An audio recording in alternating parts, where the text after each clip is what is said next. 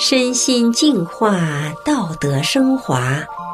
现在是明慧广播电台的修炼故事节目。听众朋友，你好，我是雪莉。今天要跟您分享的故事是：医生说活不过五年的她，二十多年后还活着。故事的主人公是一位年近古稀的婆婆，她在中国出生长大。现在居住在日本，他曾经饱受欺凌，也曾经人生得意、呼风唤雨，然而代价却是失去了健康的身体。医生说他活不过五年，然而如今二十多年过去了，他却健康而快乐的生活着。在他身上究竟发生了什么呢？下面就让我们一起来听听他的故事。我叫望月良子，今年六十八岁了。我是个个性刚强、争强好胜的人，别人都叫我女强人。我家里人口多，从我记事起，母亲的身体就一直不好。小时候家境很困难，而且我因为家庭出身不好，从小处处受到排斥打压，又经历了上山下乡、工厂闹革命，每天都在斗争中生活。心惊胆战，精神上也备受煎熬。我初中毕业，没什么文化，又因为出身的关系，找工作的时候没有单位敢要我。那时我觉得世界这么大，却没有我的路与容身之地。为了能立足，什么苦我都肯吃。我给别人做过饭，当过木工、匠工，也做过教师、行政、后勤人员。我丈夫是采购员。常常出差在外，没有托儿所，我就带着孩子上班，家里家外的事情都是我一个人操持。我觉得自己什么都能干得来。有段时间，周围的人对我特别好，领导对我也很照顾。过了几年，换了领导，我被安排去做清扫，我不服气，找领导争打，闹得天翻地覆，不到四十岁就办了病退。办完手续后，我依然愤愤不平，找到领导对他说：“我是有能力的千里马，你们不用，我自己用。”为了争一口气，我和丈夫商量开饭店，想做出个样，让他们看看。我借了钱，租了房子，买了一辆三轮车。我们不怕辛苦，到处捡石头、砖头，自己动手装修饭店。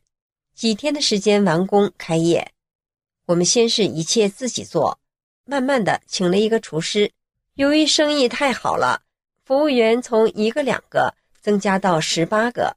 我们和税务局、街道、公安的关系搞得很好。后来家里的生意又扩展了，白天开饭店，晚上开舞厅。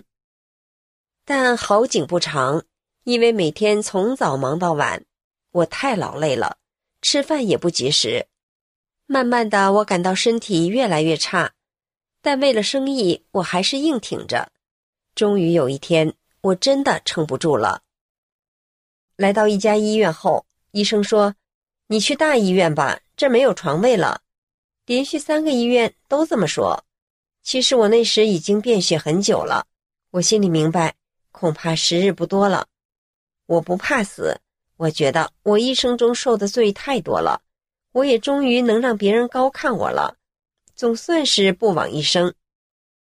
我找到部队医院的院长，他马上让我住院，并说从现在开始不许走动，躺在床上回想这一生。我问自己，我的命为什么这么苦啊？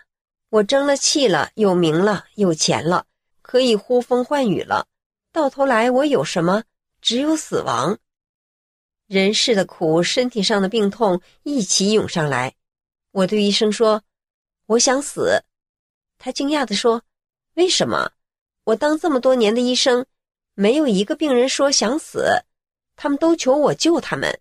你怎么这么说？”我真诚地告诉他：“我好累，我想好好休息了，不再有这么多的烦恼、痛苦和生活的艰辛。因为长期不能有规律的吃饭。”造成营养不良又便血，所以连续一周不断的输血后，我才能接受手术。手术持续了七八个小时，因为没有全身麻醉，我痛得大叫，渐渐的无力无声了。下了手术台，我痛得在床上乱滚，那真是比死都难过。过了不知多久，我静下来，看见女儿、儿子站在我面前哭。他们问妈妈为什么不告诉我们？你都这样了，妈妈，如果你就这样走了，那我们今后怎么办呢？妈妈，请好好活着。其实我虽然想死，但心里始终放不下儿女。也正是这份牵挂，虽然要继续受苦，我还是硬挺着活下来了。我在病床上躺了二十六天，儿子每天坐在小板凳上看护我。他瘦了二十多斤。出院以后，四个朋友把我抬回家，因为我住在四楼又没有电梯，每次上下楼都是儿子背我。我成了废人，处处事事都要人帮助。一贯要强的我落到这步田地，我难过极了，常常流眼泪。三个月后，我的身体稍有恢复，在日本的婆婆帮我们办好了去日本的手续。一九九二年九月六日，我和丈夫飞到日本。由于长途奔波，我虚弱的身体又回到了病痛状态。一周以后，我被送进东银座癌中心医院。一九九七年底，有位朋友看到我天天吃药，就建议我练练法轮功吧，这个功好。我说不练，因为日本有很多到各家拜访拉人入教的，家里人常告诉我不要开门。不要参加。再说，除了看电视录像外，我做不了任何事。这样，朋友一连几次的推荐都被我拒绝了。有一天，这个朋友打电话约我到他家聊天，我去了。结果他家来了客人，我马上要走，结果朋友当着客人的面说：“你看他天天吃药，病歪歪的，让他练练功，他也不练。”我当时觉得很没面子。从来没有人这么说我，别人都是客客气气的求我的。我说：“别说了，把你那东西拿来，我看看。”我拿了法轮功的交功录像带和一本名为《大圆满法》的法轮功书籍，气冲冲的回家了。到家后，把录像带和书随手放在一边。第二天闲着没事，忽然想起头天的事，心想，反正也拿回来了，不妨看看吧。打开录像机，马上听到优美动听的音乐，又看到法轮大法创始人李洪志师傅那么慈祥、可亲可敬，而且师傅的教功动作优美，有一种神圣的感觉。我不由自主地站起来，跟着师傅的口令练了起来，感觉很舒服，很美妙。练完功，那优美动听的音乐和师傅的口令声，还久久地在耳边萦绕。我平时精神不好，睡眠很差，但是那一夜我一觉睡到天亮，醒来的时候太阳已经升起很高，阳光照得屋里透亮，家人早都出门了。我一看，已经十点多了，我已经很久没有睡过这么香甜的觉了，这功好神奇呀！我马上起来收拾妥当，再次打开录像机，随着那音乐声，跟着师傅的教功录像。一遍一遍地练，不仅不累，而且感觉越练越轻松。一天两天，一周两周，渐渐的，我吃饭胃口越来越好了，脸色也好了，而且还能做家务了，家里又恢复了干净整洁。有一天，丈夫突然意识到我的变化，问我怎么回事。我告诉他，我练法轮功，身体已经好了。今后不用再去医院，也不用再吃药了，更不用你们每天为我担惊受怕的了。那时我每天都练功，但是却不读法轮功的书，所以对法轮功的认识比较肤浅，只停留在祛病健身的效果好上。